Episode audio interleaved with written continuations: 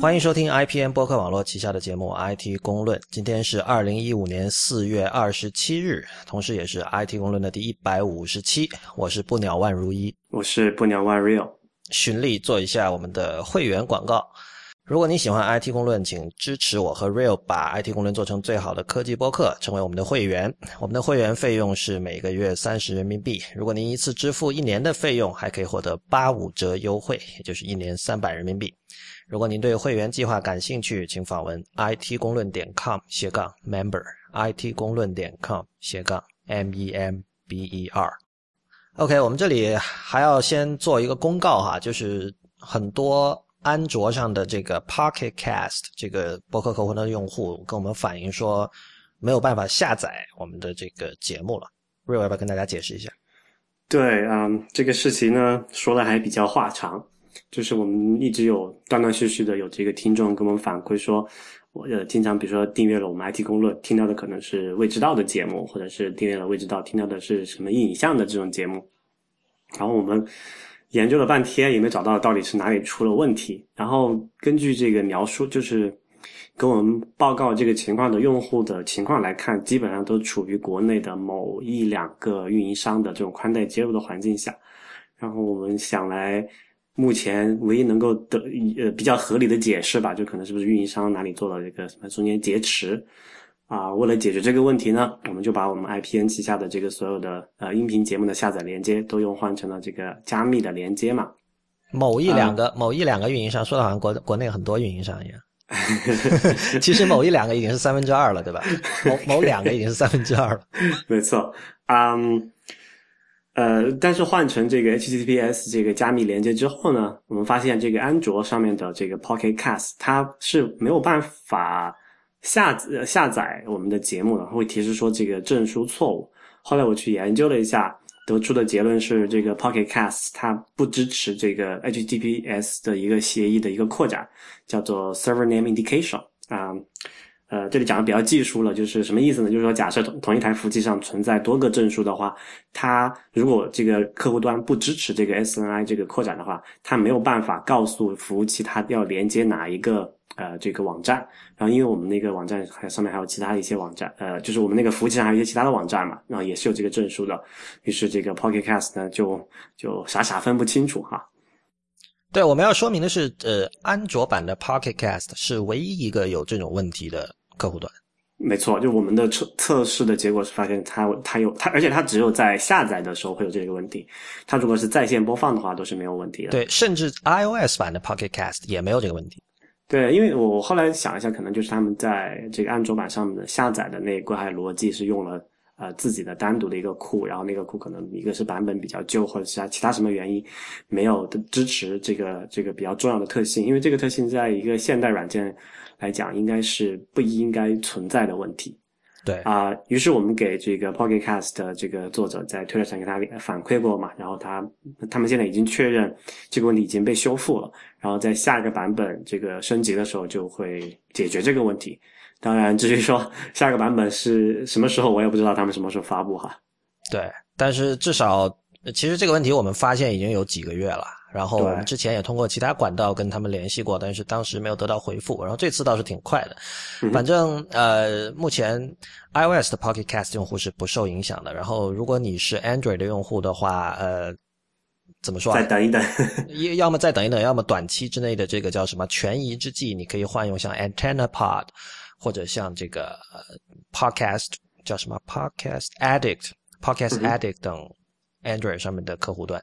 你有发现没有？很多人其实是直接在浏览器里面上网站搜呃那个呃收听节目了。呃，我知道有人是这样，但我不知道具体比例是多少。对，因为这个也是挺好奇的，因为啊，在移动设备上，然后直接上网页这种收听，其实体验相比来说，客户端相比客户端来说，其实不太不算太好。对，因为能够控制的节那个节奏啊都不太不好，但是。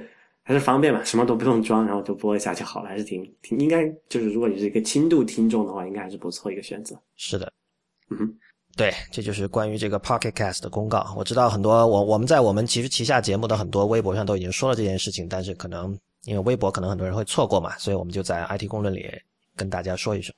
对，那么进入今天的反馈时间。呃，首先我们有一位这个新浪微博上的叫 at 只用了一成功力的朋友，他说看到第一百四十九期 IT 公论的标题，呃，那个标题是叫“你是一只没有电量显示灯的 Apple Watch”，第一反应是 Kraftwerk 的 The Robots 里面的歌词。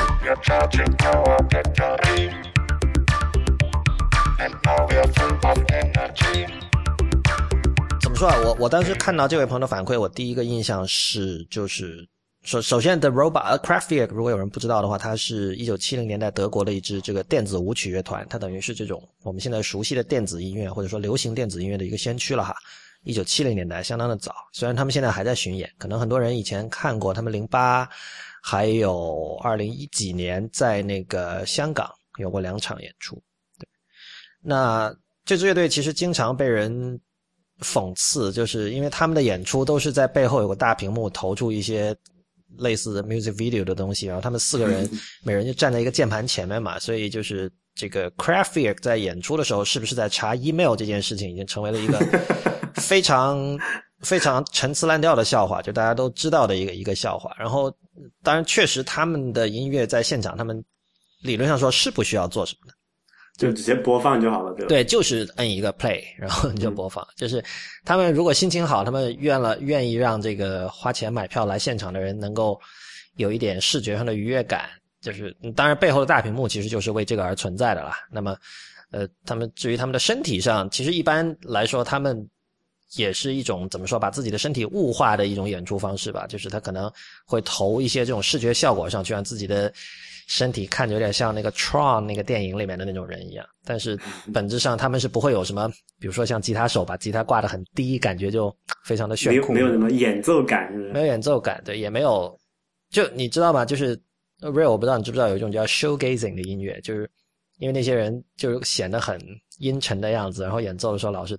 低着头嘛，所以有人说他好像老是盯着自己的鞋子在看。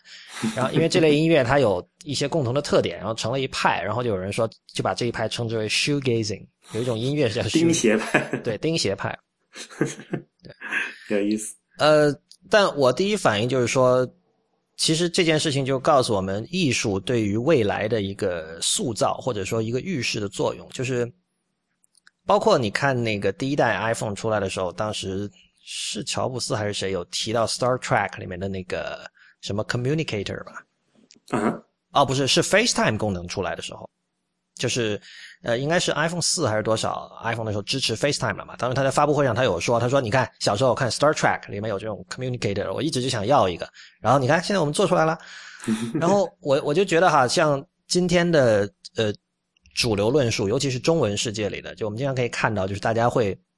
呃，嘲笑那种浪漫的、狂野的，或者不切实际的，或者说呃没有就缺乏对技术的具体认知的一种对未来的想象，而更多的大家去推崇的是一种哦呃一种相对 practical 的呃的态度，就是我们我们不希望大家的想象力太过狂野，就我们要往前看，但是我们也不至于说现在就马上就要实现基点 singularity 或者怎么样，对吧？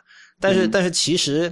恰恰是狂野的想象，呃，塑造了一整代人他们的一种共同的价值观吧。就是你，你可以想象，在一九七零年代，听到听 Kraftwerk 那些人，他们对未来的很多想象是会受这些歌词的影响。像刚才 Robots 的歌词，包括他们有另外一首歌叫那个 Pocket Calculator。里面有一句歌词说：“这个，这个事情在今天看来就这什么东西啊？这个这件事情有什么值得说的吗？但是在一九七零年代，你知道，你要能在口袋里放一个计算器，然后你还可以随时的操作它，这那在当年真的是一件很炫酷的事情，而且就是很 很很了不得的事情。然后然后可能就有一个，比如说。”当年十二岁的小孩本身他是一个是一个 geek，喜欢玩电脑，然后他又听了这首歌，然后他觉得哦，我要做这样的东西。虽然这个过程肯定不是这么直接的，从从他的脑子里种下了这个这个 idea 之后，一直到比如说十几年以后，人人的口袋里都有一个类似这个 calculator 的一个计算器这样的东西，这中间可能是经过了各种各样的那个路是绕来绕去的，不是从 A 到 B 一条直线，但是。就其实大家对于未来的想象，很多时候是被文艺作品定义的。没错，对，像像刚才这个 The Robots 的歌词也是一样嘛，什么 We're charging our battery 这句话现在听了，大家可能欲哭无泪，是吧？对啊，呃，然后下一条反馈是一位叫 Jeffrey 徐的朋友，然后他在网上一个比较有名的 ID 叫 Nova DNG N O V A D N G，那么他是在 Twitter 上跟我们说的。呃，他说 IT 公论的两位主播应该看看这篇文章，然后他给了一篇，其实是我们刚才提到的 Pocket Cast 的开发者 Russell Ivanovich，他写了一篇叫 No Watch Puns Here Story，Sorry，呃，这篇是讲，就是他看到现在有太多人在讲 Apple Watch，然后对于安卓阵营的对应产品，就是呃基于 Android Wear 的这个叫什么智能手表的报道不仅太少。而且里面这个失实之处也甚多，所以呢，他觉得不是很爽。所以，呃，Real，要不你跟大家讲一下这篇文章主要讲的是个什么东西？呃，这篇文章讲的主要其实挺有意思的一点，就之前我也没有，因为我们 也不是这个安卓 Wear 的用户哈。就说我们之前有一期节目是抱怨过这个，就我我抱怨过啊，就是 Apple Watch 它可能那个它不抬手要点亮才能看时间嘛。对，第一个是有这个延迟，然后第二个就是说有可能会这个识别不了，比如说你是躺着的或者这情况下，它它没有办法识别你到底是个什么样的手势的时候，它是没有办法，呃，就是这个体验是不好的嘛。或者打字的时候，没错。然后这个说最近这个 Android Wear 有一个什么升级吧，然后升级有有这么一个新功能，就是说 Android Wear 的手表它在默认的时候，它是屏幕上是有显示东西的。然后这就会有很有问题了，因为你如果你屏幕一直亮着，肯定会很费电嘛。他们怎么解决这个问题的呢？就是说，因为大部分这个手表都是讲的这个叫做我们以前提到过的，叫做一座呃有机发光二极管的一种材料嘛。OLED。对，OLED，Organic Light Emitting。第一是什么？我我忘了。第一就是二极管。OK。Anyway，啊。就然后这个这个这个屏幕的特性是什么？它就是它的每个像素，就它没有背光嘛，它每个像素自发光的一个点。然后如果你个屏幕是全黑的呢，那自然那个点就不发光嘛，不发光的话也就不费电，对吧？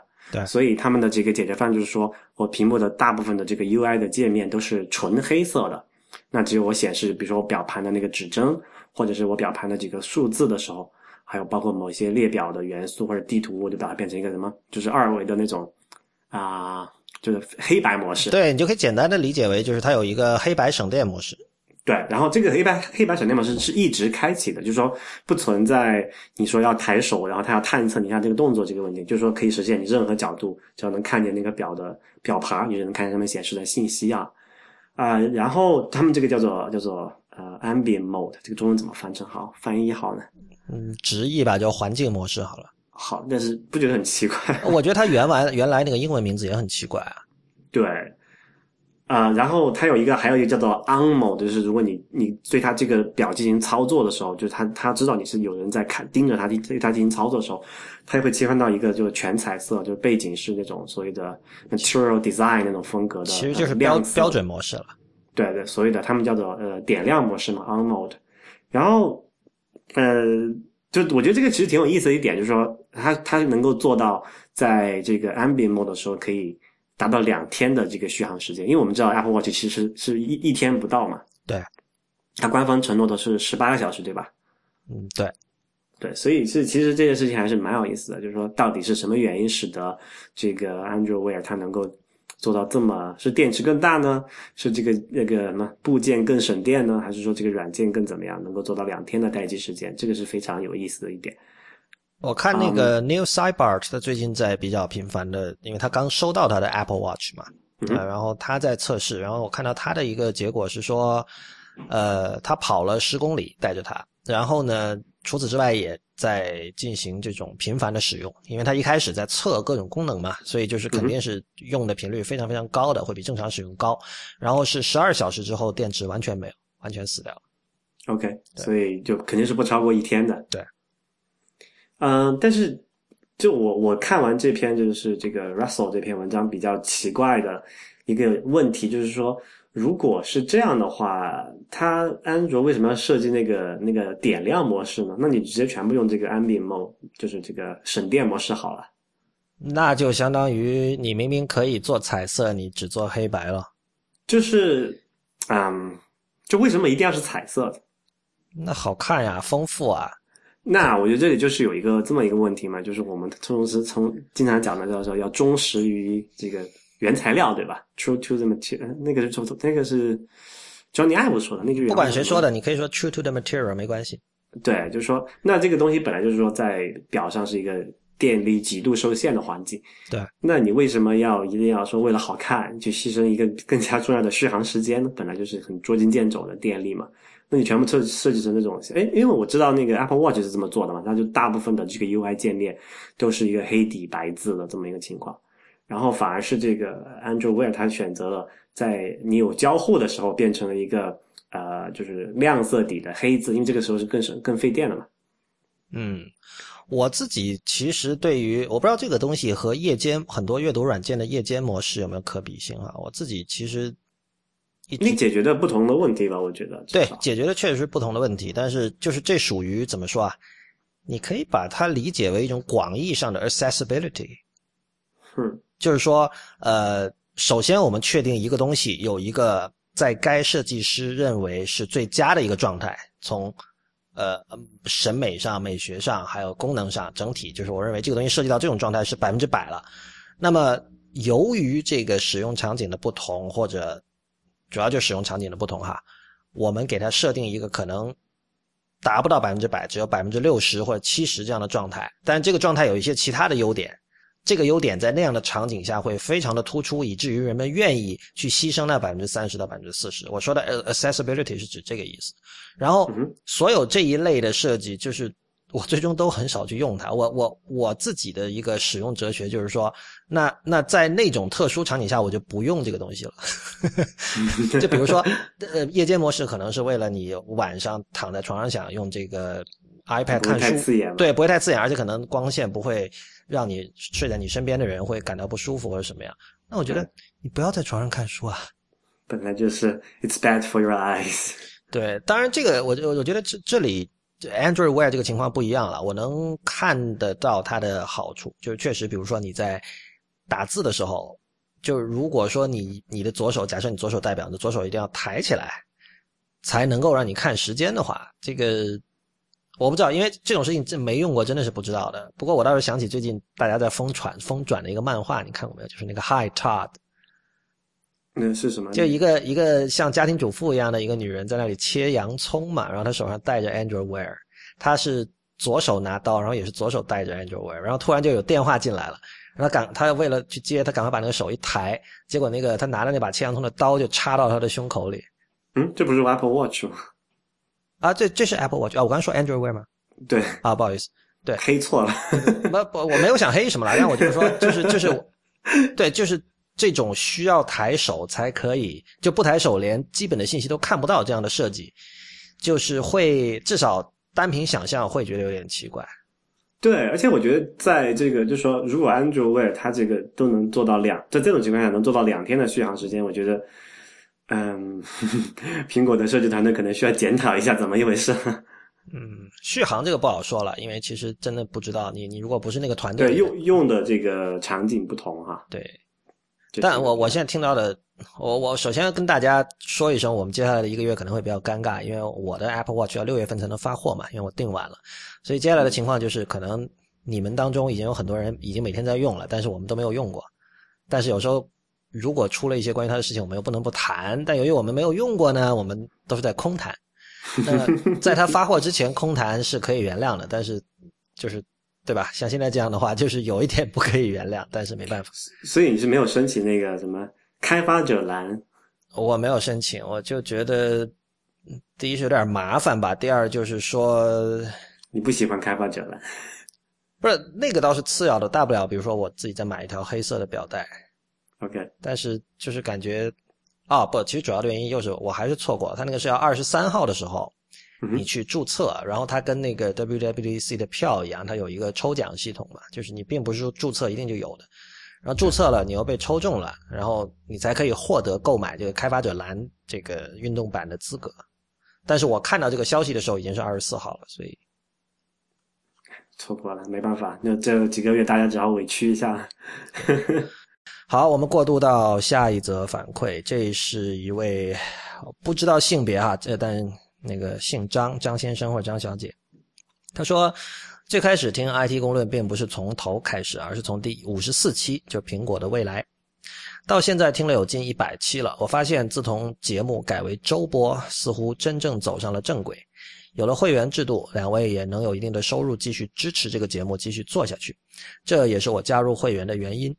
我很喜欢这个节目和你们两位。我不希望哪一天早上起来突然看到 IT 公论的微博说：“很抱歉，由于各种原因，IT 公论停播。”各位朋友，有缘再见。对于我而言，这没有我还会再回来的。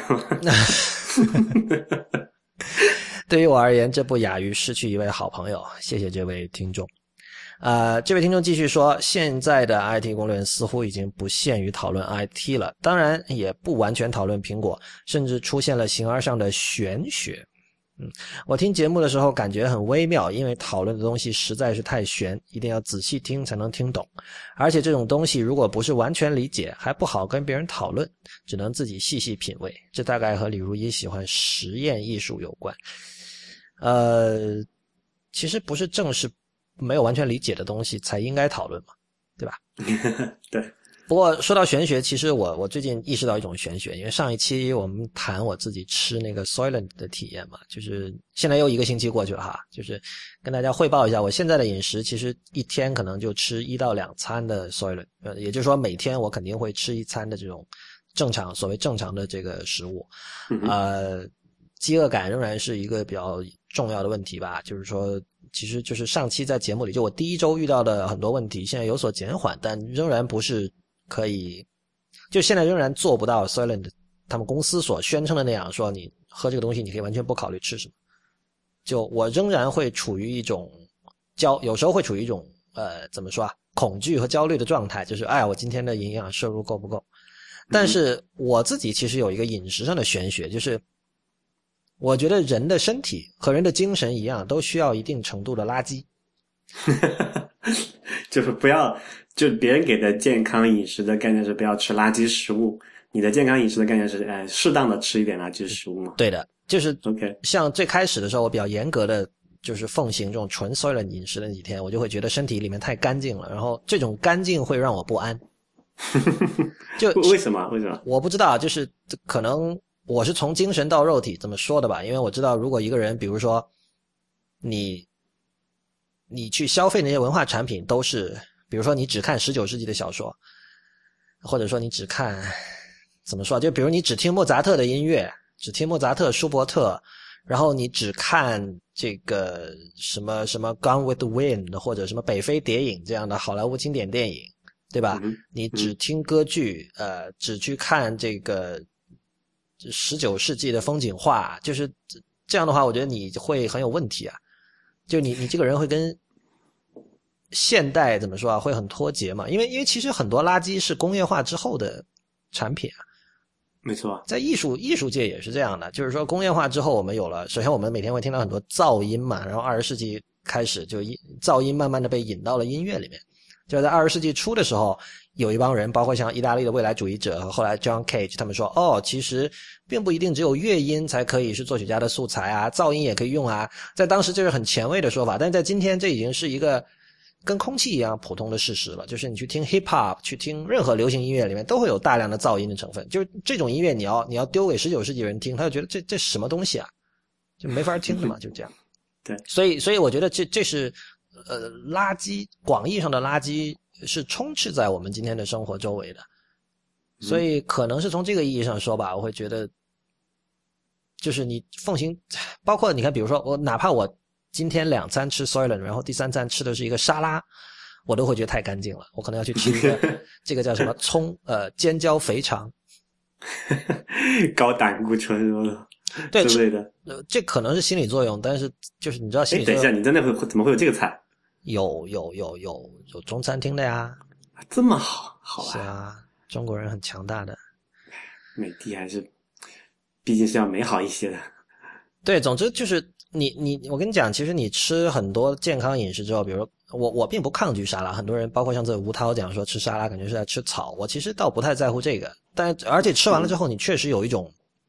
身体内部好像很通畅的感觉，但是但是这种感觉就像是，呃，以前我记得一个有个乐评人说，他说那个大键琴就是也叫古钢琴 （harpsichord），就是在现代钢琴出现之前的键盘乐器，就巴赫很多作品就给他写。他说那个那个大键琴的声音听多了，就一开始听还觉得挺清新的，但是听多了就像是在像吃笋吃多了，嘴里会淡淡的可怕，就有就有那么一种感觉，所以那那种感觉会 fatigue 嘛，对对，那种感觉会。我觉得也会影响我录音，会影响我的所有的产出。就是你最终你的产出会变得非常的干净，非常的洁癖，呃，同样也会变得非常的无趣，就是这样。没错，对，这所以除了这个什么尖椒肥肠之外，你你平平时选择吃的垃圾食品还包括什么？那就汉堡咯，很油腻的汉堡咯，然后还有什么？主要就是这些吧。那个那还好啊，其实。呃，对，就是所以我刚才说是广义的垃圾，嗯。就汉堡其实算啊，我觉得汉堡是很典型的垃圾食品吧。就是这个垃这个垃圾，并不是说它跟你你家这个楼下的垃圾桶里的垃圾一样嘛，它是说，其实汉堡应该还好吧。其实主要是有的人就在就什么西就西式的快餐里面，我觉得汉堡算是一个相对均衡的啦。什么谷物也有，呃，蛋白质也有一些蔬菜，但量很少，好歹是有的。我觉得最头痛的是像什么薯条啊。OK，什么洋葱片的那个叫什么土豆片啊，这种之类的东西。哦，对，那些是比较糟糕的。但如果土豆泥就没问题是吧？嗯，所以你据说是油炸了之后会怎么样？对你刚才举了两个都油炸的嘛，但所以你并不是，你肯定不是反对土豆本身了，你是反对他们的烹调方式了。对对，因为它会好像会造成一些什么样的变化嘛？而且你知道那个它炸薯条那个油，它不是说每次都用新鲜的油嘛？它会那个呃，就是循环使用的嘛。OK。所以其实是就什么饱和脂肪，不乱七八糟的，就其实不是太好。就相比起来，我觉得汉堡算是一个，嗯，相对好的一个选择了。我觉得好吧。我们过渡到下一条听众反馈，这是一位叫 Martha L 的朋友，他说：“呃，两位主播好，听到一百四十九期里两位主播关于不可知论的交谈，让我想起了日本漫画《死神》，也就是 Bleach 里面的一段剧情。” Bleach 里面死神阵营里有一位叫聂简利，呃，Kurotsuchi Mayuri 的科学家。此君冷漠残忍，对科学的追求极其执拗，并且没有任何道德束缚。在动画的第二百集里，由他对阵破面军团中的一位科学家塞尔阿波罗。这位破面科学家拥有可以再生复活的能力，重生后的他狂笑着将自己称为完美的生命。而聂简利凭借极富诗意的科学技术“超人药”打败了这个所谓的完美生命。当然，超人药是什么东东并不是重点，重点是聂简利在胜利之后的一段关于完美的论述。他是这么说的：“完美的生命是吗？这世界上所谓完美并不存在哦。这论调有些陈腐吧，但却是事实。正因为如此，世俗之人才会憧憬并追求完美。”可是完美又有什么意义呢？完全没有，毫无意义。我讨厌完美，一旦完美，就再也没有进步的余地，也没有创造的空间。这代表着智慧与才能都将没有用武之地了。你懂吗？对我们科学家来说，完美就是绝望哦。就算有个东西比从古至今存在的任何事物都更要出色，那也绝对不代表完美。科学家就是必须为这种矛盾所困，但又能从中寻得快乐的生物。也就是说，从你将“完美”这个反常的词藻说出来的那一瞬间起，你就已经输给我了哦。以上的前提当然是将你视作科学家才说的。啊，这个这位朋友说，这个久保带人，我没有看过《死神》啊，久保带人想必是《死神》的作者了。他说：“九保带人笔下画着怪异（括号褒义彩妆）的聂简历，配上动听的背景音乐以及声优中尾龙胜老师的演绎，我的中二之魂被点燃，竟然热泪盈眶了。在矛盾中寻求快乐的科学家形象，有着一种悲剧的美，令人十分着迷。”呃，他说的这段让我想起 Real，你看过《白色巨塔》没有？呃，没有。他最早那个讲什么医院的，对，讲医生的事情。然后他他最早是一九六零年代山崎丰子写的一个小说，然后后来被好几次被改编成电视剧。然后它里面有一个，就是他的那个主角是一个外科医生嘛，然后他有一个情妇，然后那个外科医生就是每次做了一个大手术之后，就有很大的满足感，然后就要去这个去找他的情妇。然后，然后后来有一次，他因为那里面是讲那个外科医生怎么要当主任嘛，因为医生都想当主任嘛，当上主任对于医生来说是一个巨大的事业上的进步，是人生中的一个里程碑了嘛。嗯。然后，那个剧情在走到他当上主任之后，那个情妇就跟他分手了，说我们不要再见面了。后来那个那人那个医生问为什么，那情妇就说，他说我喜欢看的就是你那种拼命向上爬的样子。嗯。对，他说你你现在已经爬到了，我觉得你就没有魅力了，没有那种嗯进取心了嘛。对，这其实跟刚才这这这这是一个其实一个挺古老的道理，会我相信在未来也会被不同的这种创作者在各种文艺作品里反复的说了。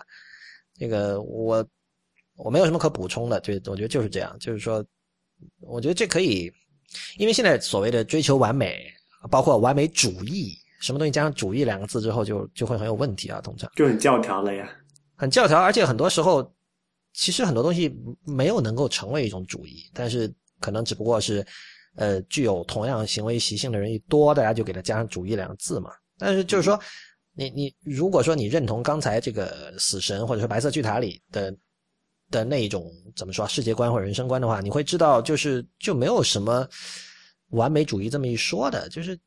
其实，当很多时候我们说一个人完美主义的时候，只不过是因为他的要求比别的人高一点，高于常人嘛，只能说是这样。对，很多时候其实只不过是他做事比别人认真了一点。那在我看来，其实问题是在于那些做事不认真的人。你为什么不认真呢？你不认真，你不认真，还要把认真的人称之为完美主义，对吧？嗯，你才是完美主义，你们全家都是完美主义。哎，说到这个，我们要继续读这位听众的下一部分。这个他的信的最后一段很有意思啊，Real 你要表演的哈。说点其他的，我发现 Real 主播很喜欢用很萌的声音讲脏字，比如说 牛逼、傻逼、屌爆了等等。其实我是很讨厌脏话的，但是 Real 主播的脏字并没有让人产生什么不适感。我的没原则和双重好萌啊！我的没原则和双重标准由此可见。那么最后。P.S. 风格粗犷的“广”读音应该是“广”而不是“旷”，这个已经有可能不下十个听众给我们指出了哈，不好意思，是粗犷不是粗犷，我已经不记得是在说吗？不记得是哪期里面我们说了这个词。OK，我们过渡到今天最后一条听众反馈，这位朋友他的落款就是一个字“阳”，太阳的“阳”。那么他因为我在上一期还是前一期的这个会员通讯里有提到说这个。如果你什么东西都要坚持看幺零八零 P 或者是七二零 P 的话，就是所有的电影电视剧，那说明你已经老了。对，这条这次你发的那条推，但是没有解释为什么。但那不是不是推吧？是推吗？不是推，是是会员通讯。啊，OK，但是我是在嗯，Anyway，那你解释一下这件事情的这个的，就是上下文怎么一回事吧？呃，就是因为你上次我们讨论到那个有人在 Periscope 上直播那个 Game of Thrones 嘛。嗯哼。那么，毫无疑问，这种直播的画质是很糟糕的，但是还是有很多人去看。然后我就想起，怎么说呢？以前就包括现在，我我自己也没有少在 YouTube 上看很多，比如八十年代的日本摇滚乐队的录像嘛。那那种画质显然就不可能好嘛，而且它它不像，它不是那种就是被压的很厉害，而是说那本身的录像带的画质就是很糟糕的，就你一辈子不可能看到好的画质了，对吧？但是我们也忍着看。然后我就想那些。通过那个人的 Periscope 去看那个直播的人，他也是忍着看，因为他我就想起以前我们看枪版 DVD 啊，或者是对啊，现在还有那个什么呃叫什么道路的那种电影院，就是道道路的版本嘛。那么我我觉得至少我自己是这样，随着我年龄的增长，我慢慢会觉得等两个星期没什么，或者等几个月没什么，但是你在年轻的时候，你就会。想着说，我一定要第一时间看，然后 哪怕画质再差，我因为这是这是你和同龄人的一个共同经验，是一个共同记忆嘛。那确实是别人都看了枪版，你没看枪版，然后大家没有话题了，没有话题，而且你出去吃饭，你说什么？说我要等高清版本，人家会觉得你这个人很怪啊，人家不合群啊，对吧？我觉得是这样的，就是而而且而且说实话，不管怎么说，虽然这里的差别可能不是那么的大，但是。要什么东西都看幺零八零 P，还是需要一定的经济基础的。嗯，因为首先，首先幺零八零 P 它很大呀，啊，对，它的就是在时间成本或者带宽成本上会要高嘛。对啊对啊，这个这个虽然不是说真的要花很多很多钱，但是那心态是很不一样的。不过其实国内有很多人是愿意不就不在乎这种事情，他可以在那个什么一个安卓平板上用你们 SD 卡 SD 卡拷一个什么呃三四百兆的这么一个电影，然后就是很画质比较烂的是能把剧情看完。啊，对对，那那那是另外一种情况了。但是我整体来说，我就是觉得怎么说呢，就是幺零八零 P 或者七二零 P 的高清和它和这样的一种格式相关的。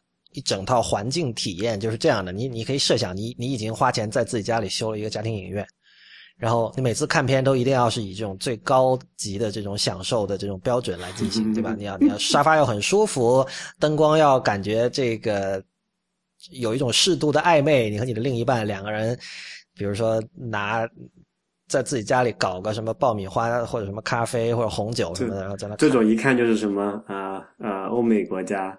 呃，中产阶级的一个大叔，这不一定是欧美了，就中国是一样的了。就是那个形象很鲜明嘛，你会觉得。这说白了就是你，你开始追求这种肉体上的享受了。肉体，这这，对我觉得这是肉体上的享受，就是这样。但是，但是那个时候，比如说我，我，你，你想象你跟这样的人，你去说，哎，明天有人在 Periscope 这个直播那个 Game of Thrones，大家一起看吧。这什么东西啊？怎么看啊？这种没没法看的。我在我在我在办公室跟我的死这个死对头吵了一天的架，已经头痛死了。你还要我看这么糟糕的画质？你不觉得这是一个时间成本的变化的结果吗？就是说，随着你年龄的增长，你的时间可以得你你使用你的时间可以得到的回报会变得更多。就是你你你自己真的闲暇给自己的时间其实很好的，那么你怎么去利用这段时间？很少的是吧？对对，你你就会你会想啊，我要最大化我这段时间的价值。就如果我看了一遍那个 Game of Thrones 枪版，我还得再看一遍高清，那我不就傻了吗？对，等于是花了两倍的时间做同样一件事情，然后第一遍还不是那么爽，对吧？是啊，那句话怎么来说？Got no time to fuck around。对啊，对啊，对，所以其实。我不知道啊，就是说，你如果是一个追求品质的人，他这个是一个中性的描述，嗯，那那是否是说在这种情况下，就然后在你的这个时间有限的情况下，你会这么选择呢？也很难说，我觉得，这有可能是一个怎么说，某是一个代际的事情，就是说未来可能不会有这种情况，比如说那个二零一零年出生的人，嗯哼，那等到他成长到可以看剧的那个年龄的时候，可能就是所有这些问题已经被解决很好了。对吧？其实现在就已经解决的很好了。现在不还是差很多了？就是你，就那个时候，就真像以前电视时代，就是你，反正你想看什么，你随时都可以看，只要你愿意花钱，嗯哼，对吧？那然后那个画质都很高清。啊，对。现在的话，就其实是，就要么你去电影院可以看到最新的，然后但是时间不一定符合你的要求，因为你得去适合那个电影院的那个 schedule。对，然后要么你就等它出这个所谓蓝光，或者是网上有这个点播，通常都是至少半年以后的事情了。对，呃，所以这两种还是有本质矛盾的。好，您现在收听的节目是 IPN 播客网络旗下的 IT 公论。音乐过后，我们继续向您介绍一下最近发生的一些科技新闻。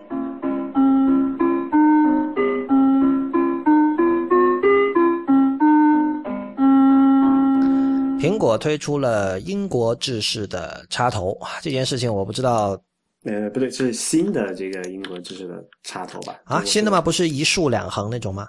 不，但是它这个结构不太一样，就是以前那个可以折叠的，现在是。对对对，你你看以前，就我这个为什么突然要提到英国制上跟国内这个人离得挺远？但因为你要知道，香港是英制的标准嘛。对，就在电器这个方面，那大家在淘宝上买过这个什么？港行的这个用户都会知道，你拿回来一看，里面那个插头，哇，怎么这么大？是，就是那个港行的 iPhone 的一个，因为美标和这个就是就美行和这个国行的那个那个插充电头都是非常小巧的一个一个小方块嘛。是的，唯独这个港行的是一个大砖头。然后如果你买这个港行的呃 iPad 的话，你会发现，因为 iPad 它那个插头那个头部的是可以换的嘛，那个 charger 本身是一个呃跟那个 MacBook Pro 的那种。那种插头是有点类似的，它是可以支持更换插头那个结构。然后你买港行的话，也是一个很大的那种三个很粗的那种呃，那个确实不是一个腿对吧？不是一般的大，对。然后就很多人抱怨嘛，之前有很多尝试。我记得最早是在可能三两三年前还是三四年前，就有那种所谓的这种啊、呃这种工业设计师想解决这个问题，当时出了那种各种各样的一个旋转的这种方案，也是这种把它尽量变得扁平化，就可以折叠起来用嘛。对然后你用的时候再把它旋转一下，就变成那种很粗的三个三个那个那个三个角那种支支出来。然后这次好像是苹果是应该我看这个东西像是那个跟 Apple Watch 发布的一个一个充电头哈，然后它就会做成一个可以那三个角是可以收缩的，就是可以收回去原来那个。呃，这个这个这个充电那个方块本身，但是其实你看一下它的面积，它还是比这个所谓的美美标的或者是这个国标的要大很多。但起码好歹不用，你不用的时候可以可以折叠回变小一点嘛，不然你买的那种港行的，你拿出去充电的话，其实是一个非常痛苦的时候，那是的个一个体验，放在包里就就就很大一坨嘛。是的，Path 可能要卖给韩国的 Kakao Talk，哼。然后就这件事情怎么说啊？就是 Path 它的这种半死不活的状态已经持续了一段时间了哈，但是我们都知道他们在印度尼西亚有着相当活跃的用户，呃，是一共有三千万的印尼的用户在活活跃的用它，好像 Path 是那边的这种社交媒体的这个老大，非常非常奇怪的一件就事情。印尼是一个很奇怪的市场，你不觉得吗？就一直都是这样的，就是说在早就再往回走一段，跟现在不太一样了。就再回过一段时间，就是各就全其其就是像什么中国、北美、欧洲，就是什么安卓、i iOS 大行其道的时候，他们还是流行黑莓。OK，就你会觉得这个这个这个国家到底怎么一回事？就就不不理解，但是因为我们不了解他们的这个整个这个生态怎么样子嘛。对但我还挺好奇，为什么 Pass 在那里会这么流行？总之，如果 Path 被卖给了这个 Kakao Talk 的话，意味着这家韩国的这个怎么说，IM 公司会获得三千万的印尼用户。嗯哼，然后那 Pass 本身怎么？这公司本身怎么办？看我看到的消息是说，他们还会作为一个独立的 App 会做那个叫什么还是他们原班原班人马在做那个叫什么？上次是我们讲的那控控碰控对控控是另外的了，就他们现在其实挺奇怪的，就是分成 Path、Path Talk 还有这个控这三部分嘛。然后控是指在美国有的下，嗯那么但我看到的消息就是说，仍然是 Path 的原班人马在维持 Path，就如果它被卖给 Kakao Talk 的话，Pass 其实是个挺奇怪的一间公司，它总是给人一种那种呃不温不火的感觉，你觉得是为什么？就是他想做的东西不是他们就是有有非常强的人在做啊，就他想做的东西 Facebook 在做啊。就没有办法在一个呃什么 winner takes all 的市场里面再获得一个什么老老二的地位了，对吧？对啊，而且我觉得现在已经很清楚，不存在什么所谓的优质社交吧。就是很多人想做什么高端社交产品，包括国内有什么以前有什么 P One 点 CN 那种，就是找一堆人在街头拍那种经常去夜店的女孩的漂亮的照片，然后大家一去那儿看，一一一注册那个社交网络，一看哇都是美女，然后赶快去。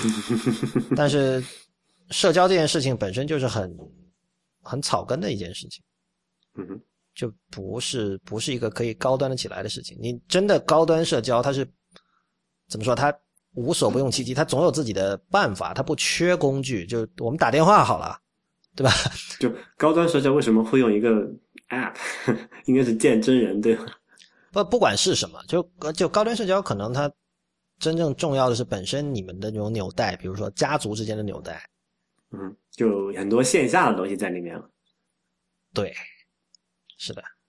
OK 然后 Google 的 Nexus Seven 停售了，这个事情也没什么可说。我觉得这个因为 Nexus 九很老的一个设备了吧？有对三年了它不止三年，它第一代的 Nexus Seven 应该是一啊。对，它有两代产品。对一零年出的吧，然后第二代一三年出的，然后 Nexus 九是在去年已经出了，所以它被替换掉也是这个不可避免的事情。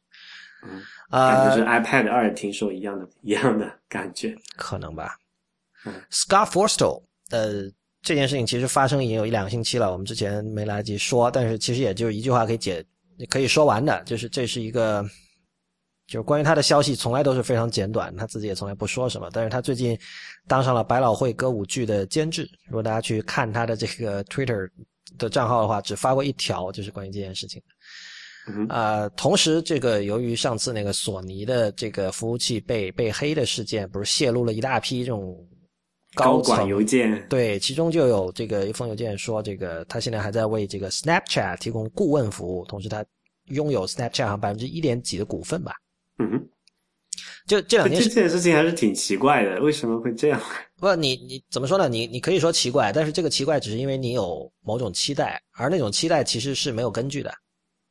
嗯，但你仔细想一下，我我能够理解他去做这个百老汇这个歌舞剧监制，比如说他可能有签了什么竞业协议，就苹果不让他去做别的事情，就类似的事情。嗯，但是他做这个 Snapchat 顾问这件事情就就挺值得玩味的。为什么是这家？我觉得就是。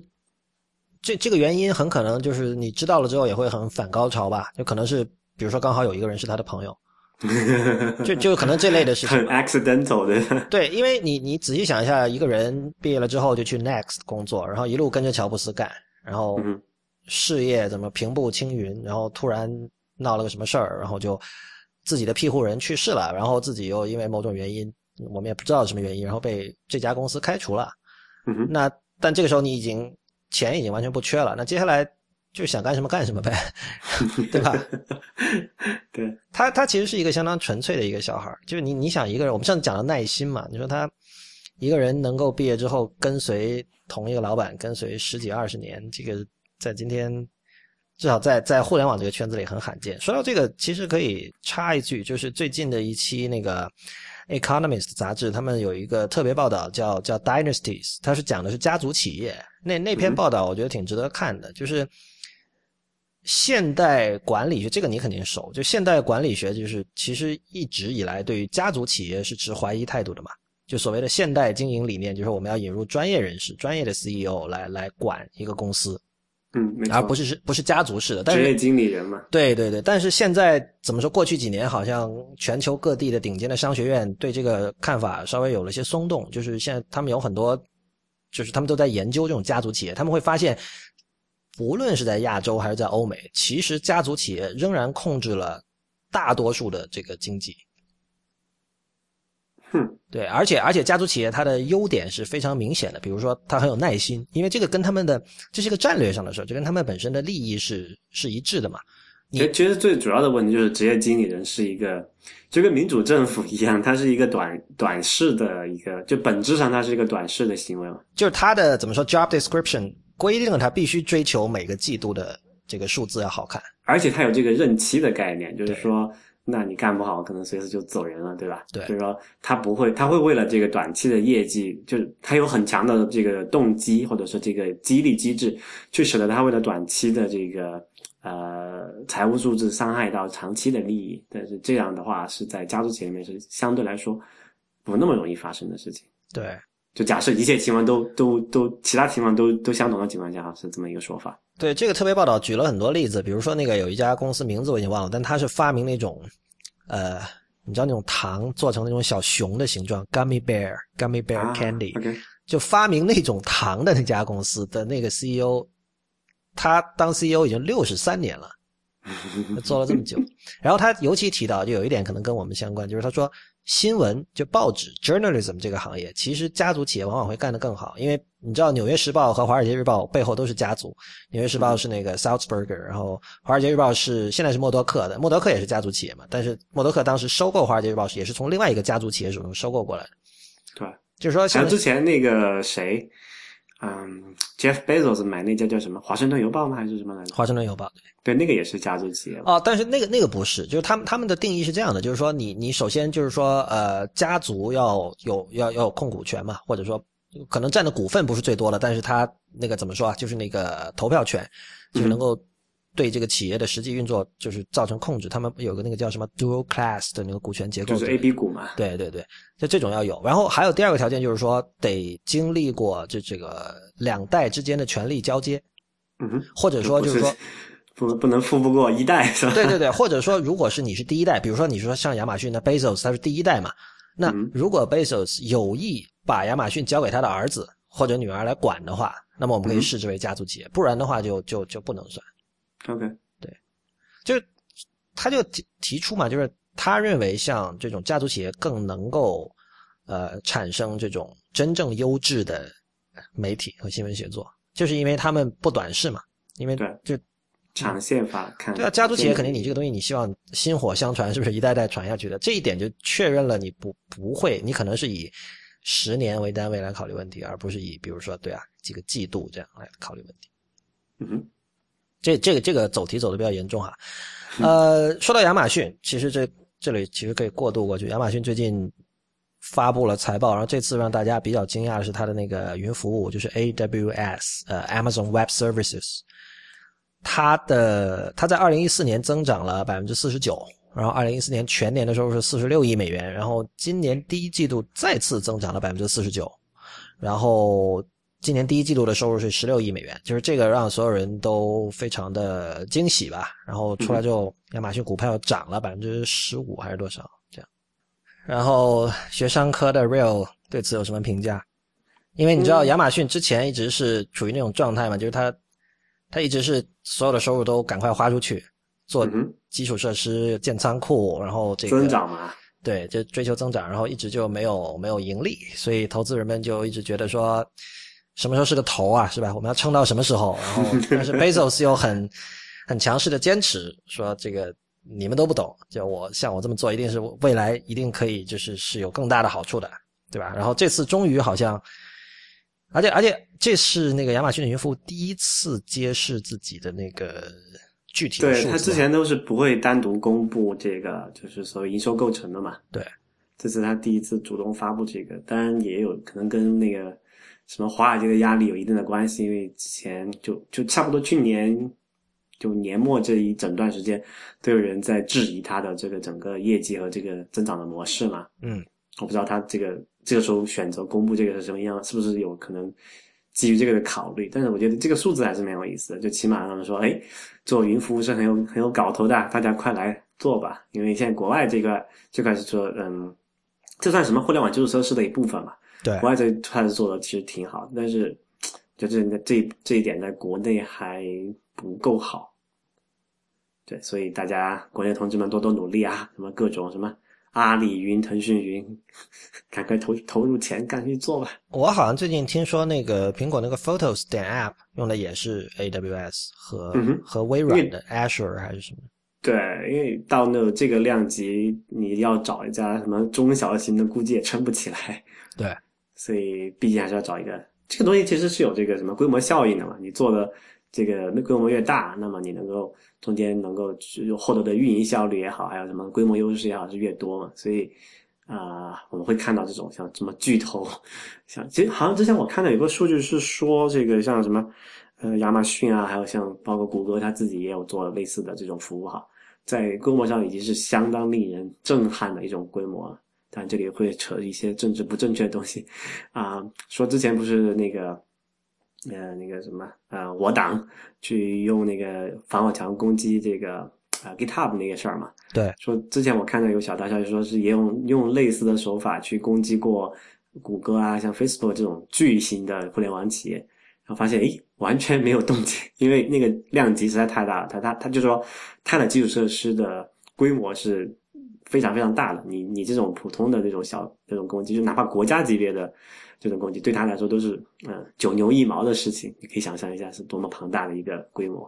OK，嗯嗯，然后呃有一家叫 Itbit I T B I T 的一家公司，是一个比特币的一个交易市场啊。然后他最近拿到了纽约的银行牌照，换言之，他会成为第一家呃被政府认可的这个比特币银行啊。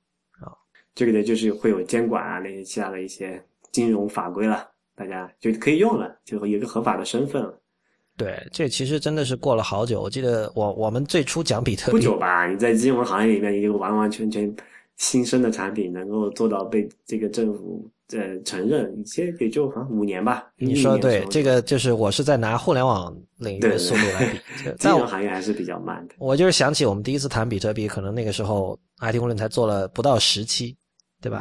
我们我们自己聊过，我们请那个罗普，中信证券的一位朋友过来聊过，因为他是比较早的国内的比特币玩家嘛。但是，那所以呢，监管总是滞后于技术进步的，这是一个长期的主题。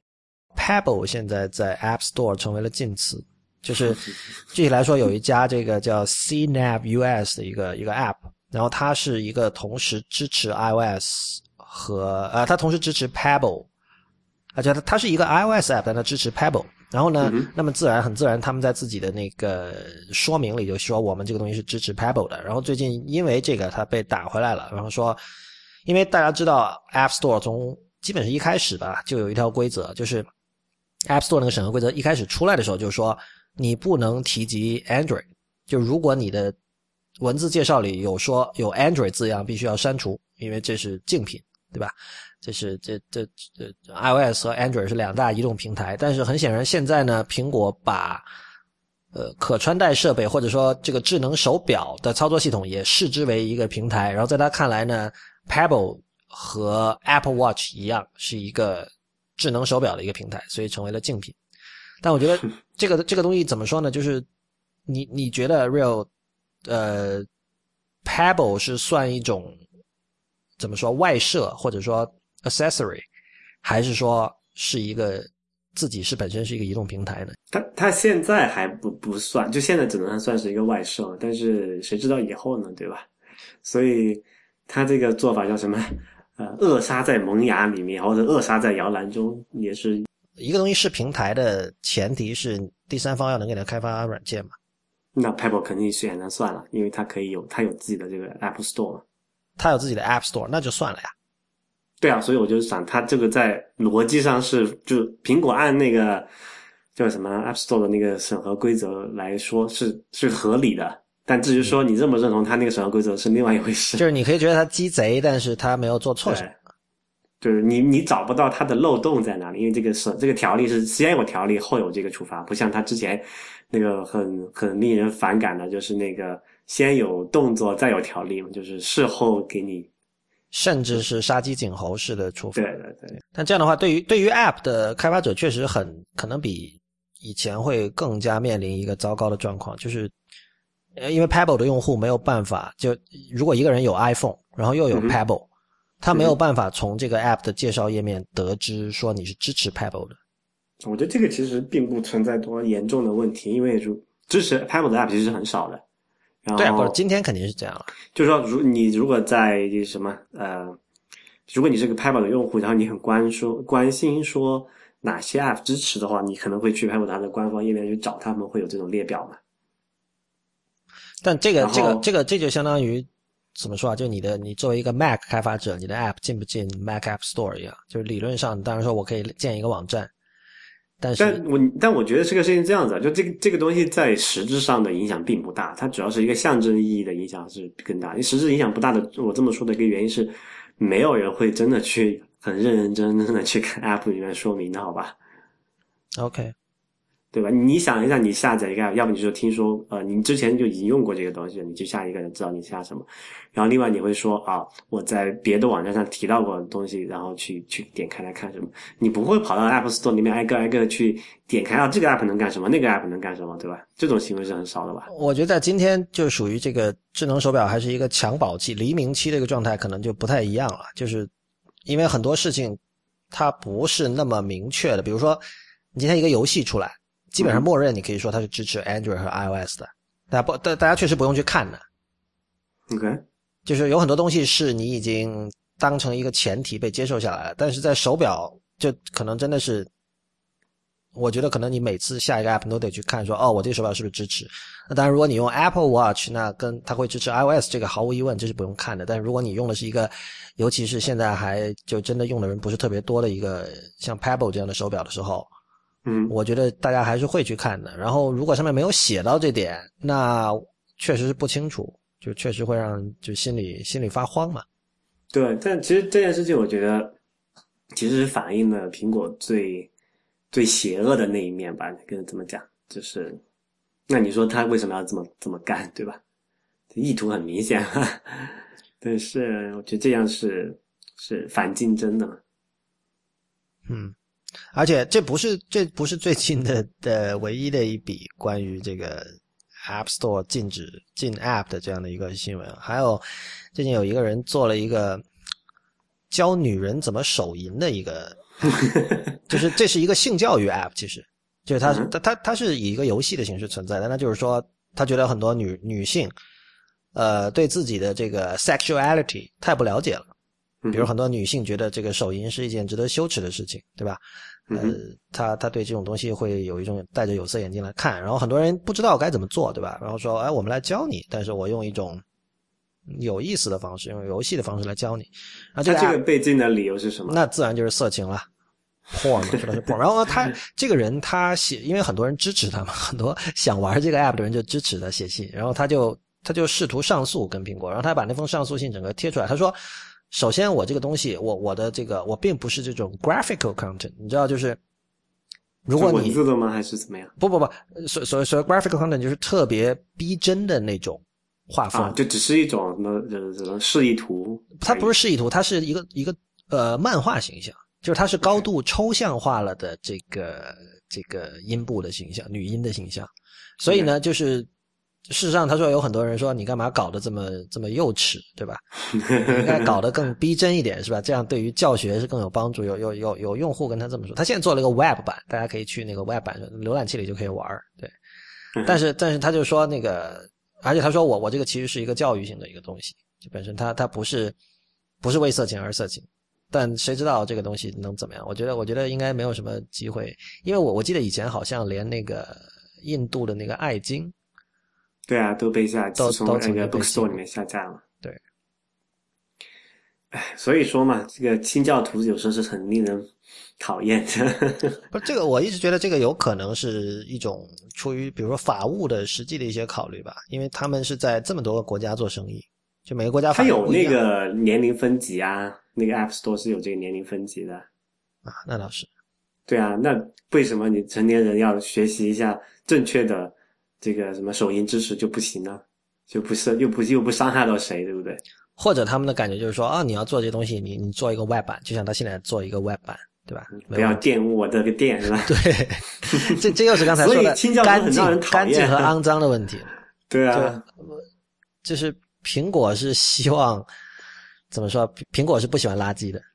嗯，就这样。哎，反正不管怎么说吧，App Store 审核是一个啊，已经无力吐槽的东西。对，苹果的这种对垃圾的无爱，是我最不喜欢的他们的地方。你这么喜欢垃圾的一个人，还有一条消息是，其实也是上周应该讲但是没讲的，就是这个我们知道 Segway 被一家叫 Ninebot 的公司收购了，然后这里面有小米的投资。那么 Ninebot 是什么公司？Real 跟大家介绍一下。Ninebot，哎，其实我不太确定，它是一家，它应该是一家中国的公司，对。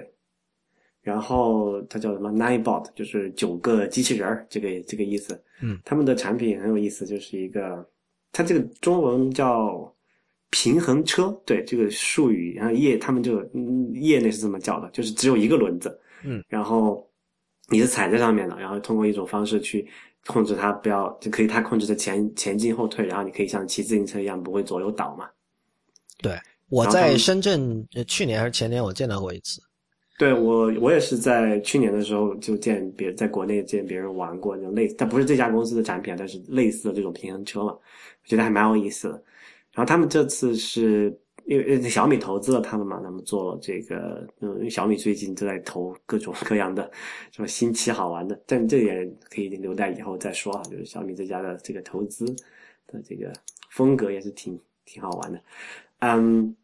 但这个产品就是可以解决城市中交通的一些问题嘛，比如说啊，因为它那个很小，就可以有个视频，大家可以去看一下，它比较小，要轻巧，应该是可能是十几公斤左右吧，就比应该没有那么重，我估计，嗯，它就一个电一个电池，然后一个电机，然后一个轮子这样，然后有一些控制软件可以保证你可以通过这个前倾你的身体或者后仰你的身体去控制它前进和后退这样一些动作，嗯。那以此保持平衡不摔倒嘛？啊，我觉得这个东西很有意思啊，就是说他他买了 Segway，但可能最主要的还是买他的一些专利啊、技术东西，然后可能可能会，因为他如果他向海外扩张，肯定是绕不开这些专利技术的问题的。那这里就不得不说，Segway 其实是一个很很很糟糕的产品。我不知道你你你你有见过 Segway 对吧？我见过呀。OK，呃，上海的地铁里面有这种巡逻的这种警察有用它，我见过。对。嗯，就 Segway 其实它要解决的问题就是那种城市周面那种短途的，就是又用走又比较远，但是又你开车可能又不太方便这种情况。嗯，就可以用 Segway。但是 Segway 其实是个很糟糕的产品，就我觉得是个很糟的、很糟糕的产品啊，就因为它太它太大了。嗯，就它其实，在体积上你算一下，其实比自行车是差不了多少的。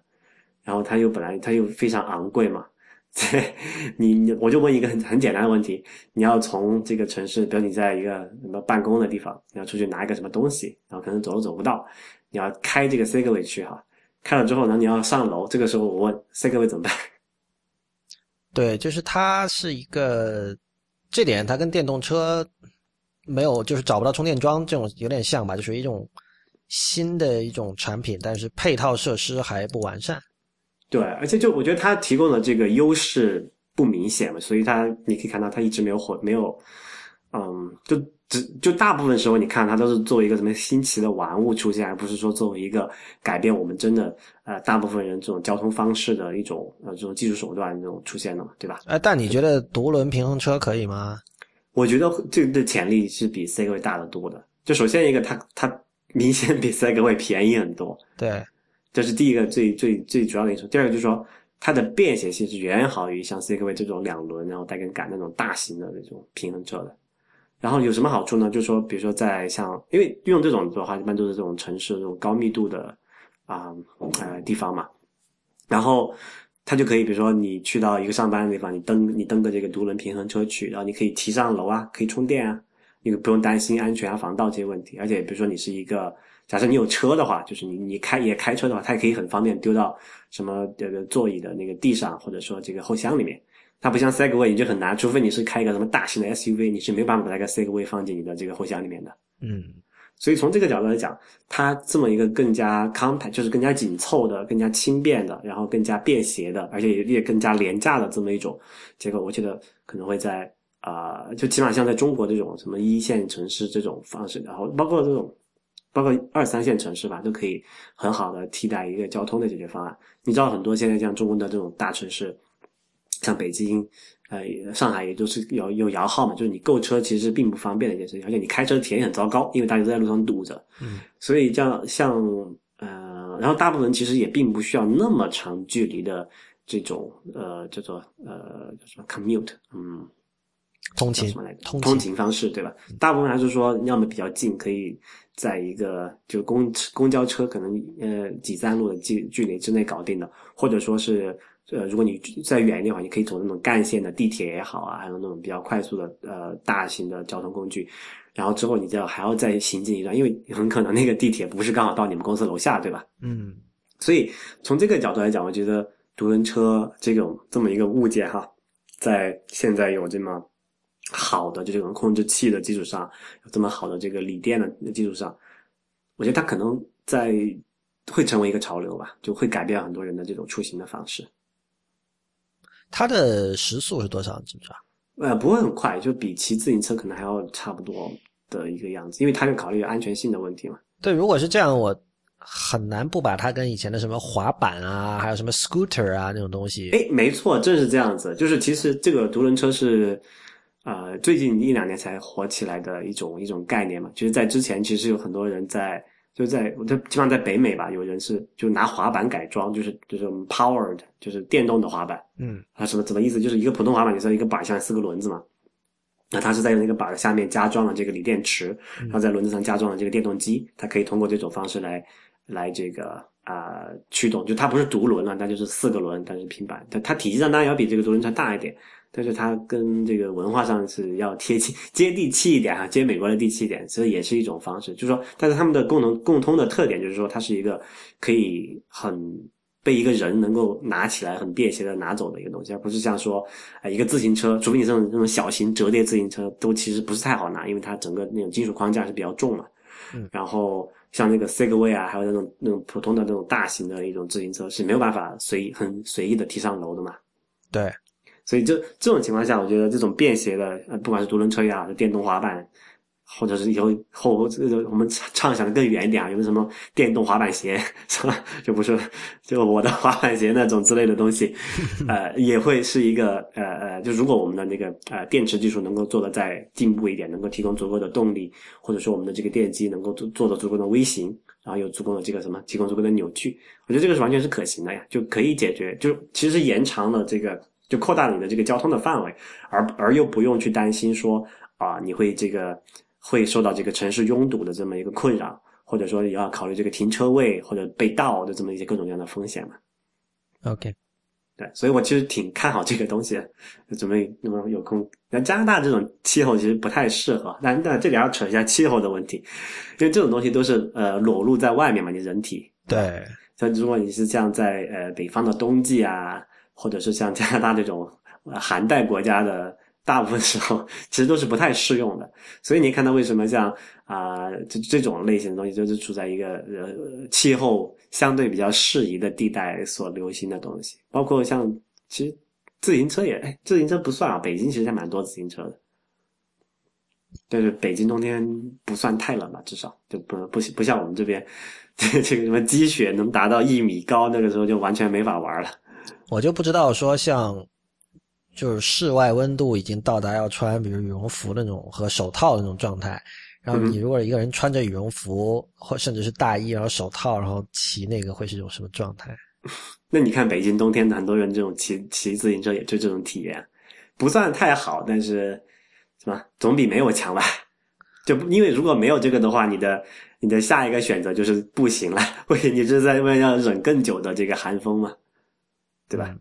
我某种某种意义上说，我觉得自行车作为一种就是已经非常稳定的技术，它的嗯惯性会非常的大。但是自行车现在就是它的那个，就是像现在有那种所谓便携自行车，是一个一个一种一种玩法啊，就是便携自行车显然还是很不，其实是很不够便携的。对，其实还是很重，而且就是说，呃，拿上拿下还是很很麻烦。像自行车最麻烦就是一个被盗的问题，所以说这被盗问题会导致什么样的一个结果呢？就是人们不愿意投资，不愿意花钱去买好的，这样你没有，你会担心它会被盗，盗你被盗你这个损失很大嘛。是或者然后另外就是说你你因为它不够便携，它的这个都是储存在室外嘛，然后这样的话它的这个呃就抗环境那种的性能就很差，你会发现很多很锈蚀啊。各种呃那种那种被损坏啊，这种情况会比较严重。但是如果你的这种独轮车，你能随时你到地方就提上提上去充电，或者拿回家放着，你又不用担心被盗，你又不用不用担心它被这个放在外面呃日晒雨淋。这个时候人们会越，我觉得吧，就是人们会可能会更加乐于去投资它，就会会呃买更好的这个设备，或者说更呃更新潮的、更昂贵的一些设备，去去去解决他们日日常出行的问题。OK。那我觉得这个在这个使用者的心理上，我觉得还是一个挺大的考虑的吧。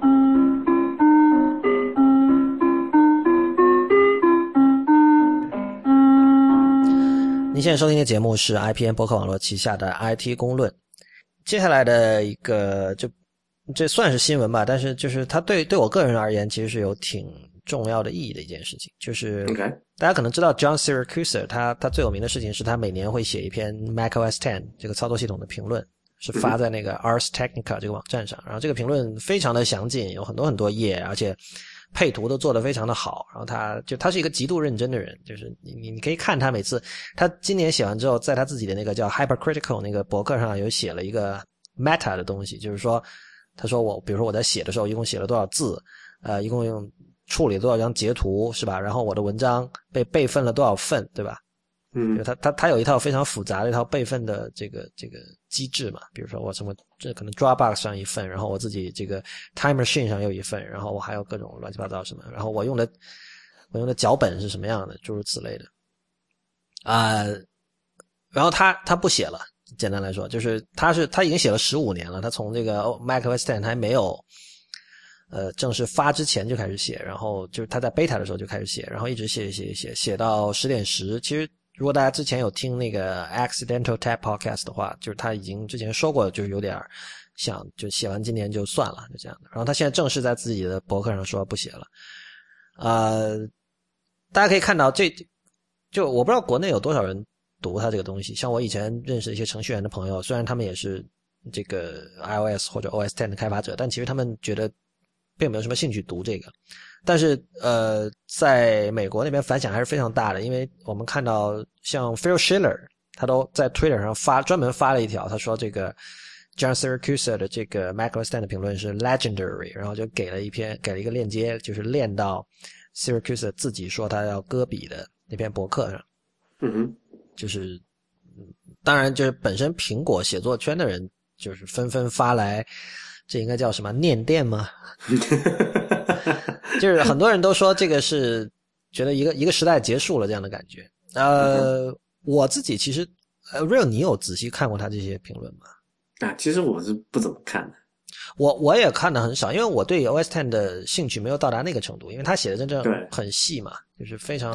而且他是一个，因为他从一九八四年就开始用 Mac，就是他是从 OS 九那个时代一路走过来的，所以他他这里边有很多很多的，这其实是在写历史了，有很多背景知识在里面，包括知道就是他很早很早就开始说这个，希望能够看到一个语言来接替那个 Objective C，对吧？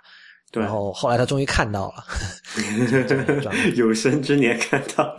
对，但是但是 Siracusa 是一个对我来说很重要的一个一个作者，就是他本他本身对我影响很大，就是但是我受到的影响主要不是来自这些 OS Ten 的评论，而是来自他其他的一些文章。呃，我们知道 Siracusa 本人是一个程序员，就是他是有一份正职的，那他是一个主要是一个 Web 开发者，然后写文章是他的他的副业。呃，所以他很低产，就除了这个一年一次的 macOS Ten 评论之外，他他的文章基本上大部分都是发在 Ars Technica 了。然后，但是我一直觉得他是他在整个美国的技术写作圈是非常特别的一个人物。就是呃，怎么说？第一点就是他这个人很，他有很多很特别的地方，比如说，你可以说他是一个哈日族。他显然比大多数的美国人对于日本文化的兴趣和了解都要高，因为他以前我记得在有一期那个《The Incomparable》里面，他聊过那个《魔女宅急便》嘛，宫崎骏他们九十年代的一个动画，然后就是他里面讲了很多，就说这个东西是多么多么的日系，诸如此类的。然后我最早看的一篇让我对他比较佩服的文章，你知道是什么？是那个 Chrome 浏览器的评测。嗯哼，很多人可能想不到，就是这个，这是零八年的时候，那时候 Chrome 刚刚出来，现在 Chrome 已经是就是如日中天的地位了哈。但当时出来的时候，我不知道大家还记不记得，Chrome 是一个很很前卫的浏览器，就是最重要的一点就是它把 Tab 放到了上面，对，它把标签页放到了那个那个上面那个那个 bar 的最顶上，这个在当年是这是他首创的。嗯哼，然后呃，可能有的人还记得当时 Chrome 呃 Google 做了一本那个漫画书嘛。啊，对你有你有印象吗？对他，他他请了一个专门的漫画家，帮他画了一本漫画来解释这个 Chrome 比其他当时别的浏览器，比如 Firefox 还有 Safari 好在哪里？比如说它是怎么一个每个标签页是一个单独的线程，然后如果你这个标签页的页面 crash 了，整个浏览器不受影响，就不会说整个浏览器整个都 crash 掉，诸如此类的。对对。但他解释的非常的有意思。然后，但是就 John Siracusa 是一个。是一个非常有文化的人，因为你知道他他他看很多电影，然后又玩很多游戏，所以他经常上 Incomparable。他不只是一个程序员，所以他他的那篇 Chrome 的评测的标题我一直记得是叫 Straight Out of Compton。Compton 是那个洛杉矶那边的一个，我不知道算不算贫民窟，但是属于穷人住的地方。这就属于那种你你听到 Compton 就说犯罪率很高，然后就是就是那样的一个就是一个人什么洛杉矶的皇后区。皇后，呃，我觉得他比皇后应该还是差，还是要更更更危险，更危险这样。OK，那所以所以就是在那样的地方，你可能需要很多这种 street smart，对吧？街头智慧才能够生存那样一个地方。嗯，呃，所以因为他当时想写的是说，这个 Chrome 本身是一个很有很有胆色、很有胆识的这么的一个一个浏览器嘛，就是它打破了很多呃人们关于浏览器的成见，比如说你设计浏览器的时候一定要怎么样，一定要怎么样。那这这这点怎么说啊？这就以 Google 这样完全从 Web 起家的公司也完全可以理解，但是我就觉得这个，我我当时是把这个 Straight Out of Compton 我翻译成他来自江湖，因为这个是一个 Straight Out Out of Compton 本身是一个一首歌的名字，我忘了是是某一个 Hip Hop 乐手忘了是谁了，嗯，对，然后我当时翻他来自江湖，是因为他来自江湖是周星驰早年成名的一部那个电视剧，就叫他来自江湖，而且这个这个江湖和这个 Compton 就是我觉得对应的还是。挺挺好的吧，这这算是我个人比较得意的一个标题的一个一个翻译了。但是我主要觉得当时他那篇文章写的很好。然后后来，呃，他零九年写过一篇关于叫这个电子书的前世今生的文章，那个其实对我本人对数字出版和电子书的理解有非常深刻的影响。因为可能很多人不知道，呃，Syracuse 早年在一家叫这个叫什么的一家电子书公司，就是在 Palm 时代 Palm Digital Media 啊，对，在那边工作过，所以他很早就开始做电子书。然后后来，我记得最近他在某一期播客里有说，嗯，他曾经在那个一个多少二四零乘以三多少的一个一个屏幕上看完过两遍全套的《魔戒 》，就是这样一个人。然后我我当时他我印象最深刻的一句话，他就说。很多人都抱怨说，因为因为那个时候就 Kindle 完全没有今天这么火嘛，很多人就抱怨说，这个当年就很多人说，谁会要在屏幕上看书啊？啊，就是就当时你会基本上就是你只要跟人谈电子书，大家一定会说，哦，这只能看很短的东西。但是 Syracuse 就讲，其实人们每年已经在屏幕上读大量的东西了，因为比如说你你看短信也是阅读。对吧？你看 email 也是阅读，对。然后这些东西，这些这些东西，你你单个的看，好像都是所谓碎片化，对吧？这这这跟一般人理解的阅读是很不一样的。一般人的那种打引号的阅读，说哦，我要看一本，我要看这个《战争与和平》，我要看这个《罪与罚》，是吧？一定要看长篇小说才是这种所谓的严肃的 serious 的阅读。但是其实，呃，他他当然没有做过真正的统计哈，但是。他认为，其实一个美国成年人每年通过屏幕阅读的字的总数，很可能已经超过了他们从纸上阅读的字的总数。这个是在就是讽刺美国人不看书吧？有可能，但是这他两 零九年说，但我觉得这个在我不知道别的国家，中国很可能也是成立的。对对，因为你看短信，就属于再平常不就每个人每天都要做的事情，然后对着电脑，你你比如说，就算你是一个，比如说你每天跟 Excel 打交道，这其实也是一种阅读。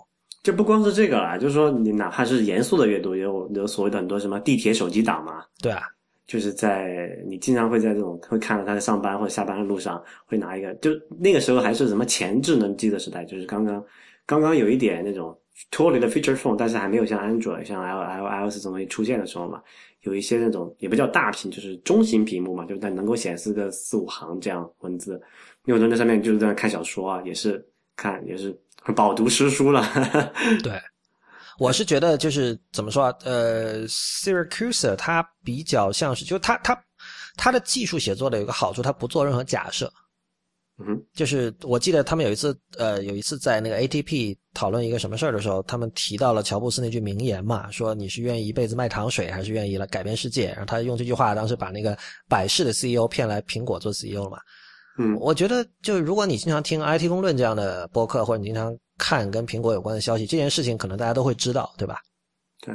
但是你知道吗？ATP 很多有些有听众不知道，然后就跟他们写信，然后后来在下一期做听众反馈的时候，他们三个人就在那里讨论说这事儿有没有必要解释，就是 像像像 Marco 和 Casey 就会觉得说，就是这属于 shared knowledge，那么你如果连这个都不知道。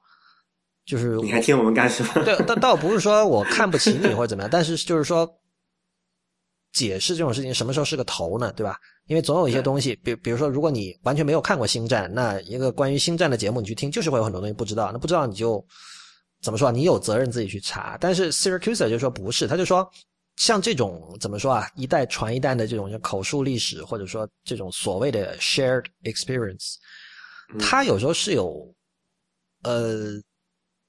有代际区别的，比如有一段时间，像那个，比如说乔布斯刚死，然后他那本 Isaacson 的传记刚出的时候，可能任何一个哪怕是对电脑没有什么兴趣的人都会去买那本书来看。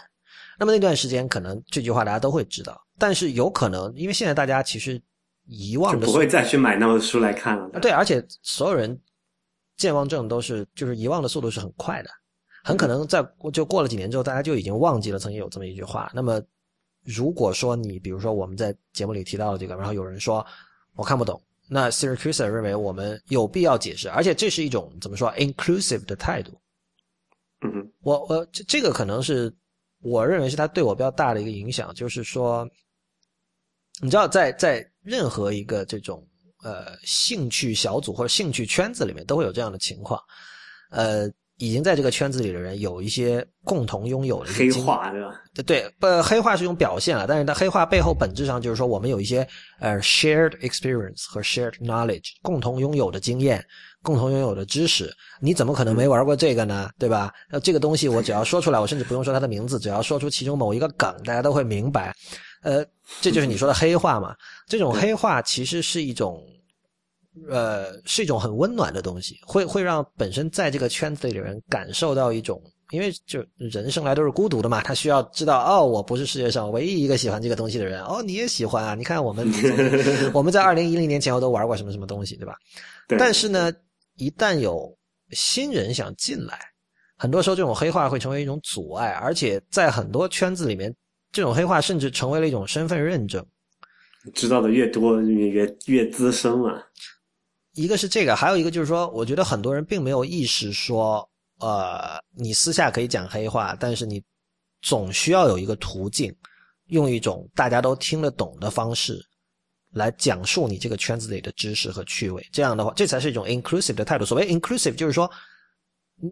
来了就是深圳人，这这这就是 inclusive 嘛，就是你虽然这个比喻好，对啊，就你你现在虽然不是这个，比如说呃变态动画这个圈子里的爱好者，但是你可以随时进来，我们欢迎你，我可以给你介绍这里面必看的是哪些东西，对吧？嗯嗯，我我会告诉你这里面有什么趣味，有什么禁忌，还有什么这个或那个的。但是很多圈子不是这样，很多圈子就是说，我我我最高的优先级是要告诉你你不懂。而且就是说，如果你连什么都不懂的话，你就别什么什么了。就是以这样的句式为代表的一种 exclusive 的一种一种一种态度。没错，这个是很不好的。所以，其实你你你在 Siracusa 的各种写作和他，就是因为他做过很多博客嘛，从一开始 Hypercritical，然后到 ATP，那你都可以看发现这个特点。然后后来他还写过很多别的东西，就是包括。呃，他在二零一零年写过一篇关于 Echo 那个游戏，就是 I C O，是一开始是个 P S 二游戏，后来重做了一个 P S 三的版本。然后之后很有名的，他是一个怎么说西方世界最大的一个 Journey 的粉丝吧，就陈星汉做的那个 P S 三的那个游戏，中文叫《风之旅人》。所以他 Journey 那篇文章一开始放在那个现在已经停刊了的 The Magazine 的第二期还是第几期里面的一篇文章。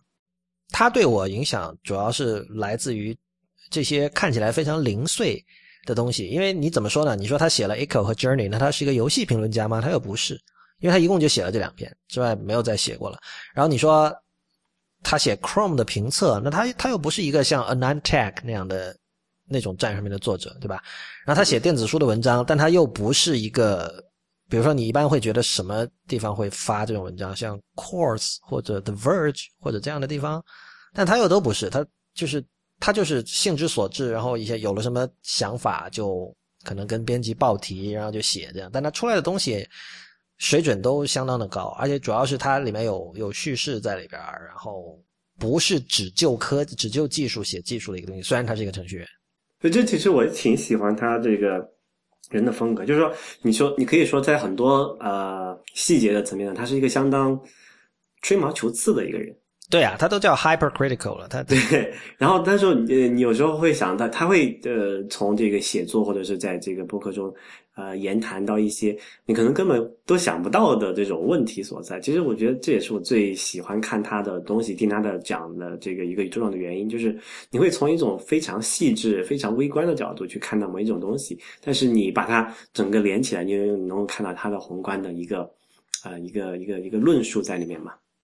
在中文的关于技术的各种论述里，我们反反复复的见到“粉”和“黑”这两个字，这一点其实让我非常的沮丧。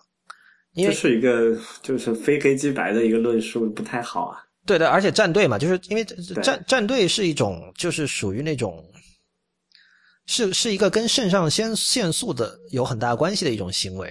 那这种行为当然是有它的这个爽快感，这我可以明白。但是除此之外，它什么都没有了。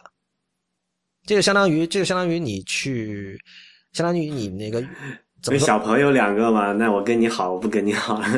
对，就是这样。我其实，那你你就提醒了我。本来这期开头我想讲说，这个欢迎收听 IT 公论，这个中文世界唯一为成人准备的科技节目。对啊，我我就觉得，就是说，如如果大家在讨论科技问题的时候，呃，脑中永远有这个一个一个 framework，这个 framework 就是粉和黑的话，那这就不是一个成年人看待事情的一个方法。你这是一个什么？这是一个机器学习里面的神经元，呃，输出一堆信息，给出是和不是这两个。对啊，对啊，我我你就很机械了。所以其实我觉得，就包括但这次回到我们节目刚开始时候提到的一个反馈，就说那我们对什么安卓的态度，对微软态度怎么样？就我们也不粉也不黑的，就是说我们有自己的判断，然后就我们也希望我们的听众也有这样的判断，就是说你你就你应该知道它的好处和坏处，然后你知道它这些好处和坏处对你有什么影响，在知道这些信息之后，你再做一个。自己的权衡和选择，比如说我们就自己做了，比如说我不是一个安卓用户，因为我用安卓的体验并不好，然后在它有各种各样的问题是我比较啊纠结的，比如说最重要的像权限啊、安全的一些东西，呃，所以对吧？就并不是说它一定就一无是处了，它有好很多很好的地方。但同样的，比如说我们说我们喜欢苹果的这个设计哲学，也并不是说我们喜欢它所有的全部方面，比如说我们也很也要很这个什么坚决反对它。刚才讲那个 Pebble 那个例子嘛，就是他做这种比较邪恶的事情的时候，我们也是要对他，嗯，要要持一种否定的态度的。说实话，我对于一个人，呃，对一家这种，呃，一家企业、一家商业公司能够有 这种 attachment，对这种极度强烈的情感上的投入，我我觉得这个这是不好的。我觉得他是心智不成熟的表现。我觉得他始终是个商业公司啊，而且就是说，呃，粉黑这样的一种思维框架，其实是。是一种相当有效的有色眼镜，我这么说吧，就是说，没错。比如说你，呃，认为我们粉苹果的人，你会只看到我们说苹果好的一部分，嗯，就是带过滤器。对，就是事实上，我我之之前我们节目也讲过，我们对苹果的批评其实是比很多人要厉要严厉的多的，在很多时候，但是。由于你本身有这种粉和黑的这种思维框架，你可能会看不到那东西，或者你选择性的忽略这东西。人人的记忆和人的头脑是一种非常狡猾的东西，他他会都是事后合理化呀。对，大脑就是这么工作的。把你的爱，把你的盲目的爱用到你身边的人身上，对吧？用到你的家人身上，呃，你把这些爱指向活人，指向动物哈，指向你的狗，指向你的宠物。都比指向一家商业公司好。叫什么？Love your dog, criticize your phone。对啊，对啊，就是我，我觉得任何这种巨型的这种 institution，或者说商业实体，或者说政府，肯定都是要去质疑的嘛。这我觉得这是一个公民的基本的素养的一部分。所以你的这个呃情感的出口，不要倾泻到这些公司上。我觉得。就哪怕是为了这个，你都应该放弃这个非粉即黑的一种对待技术的方式吧。嗯，没错。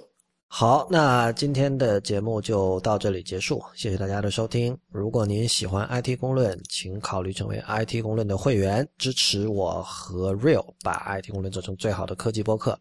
我们的会员费用是每个月三十人民币，如果您一次支付一年的费用，还可以获得八五折优惠，也就是一年三百人民币。如果您对会员计划感兴趣，请访问 it 公论点 com 斜杠 member，it 公论点 com 斜杠 m e m b e r。欢迎您在社交网络关注我们，我们在新浪微博叫 it 公论，it 公论的公，it 公论的论，在 Instagram 和 Twitter 都是叫 it 公论的全拼。同时，也欢迎您收听 IPN 博客网络旗下的另外七档节目。太医来了，未知道内核恐慌，High Story，流行通信，无次元以及硬影像。我们下期再见。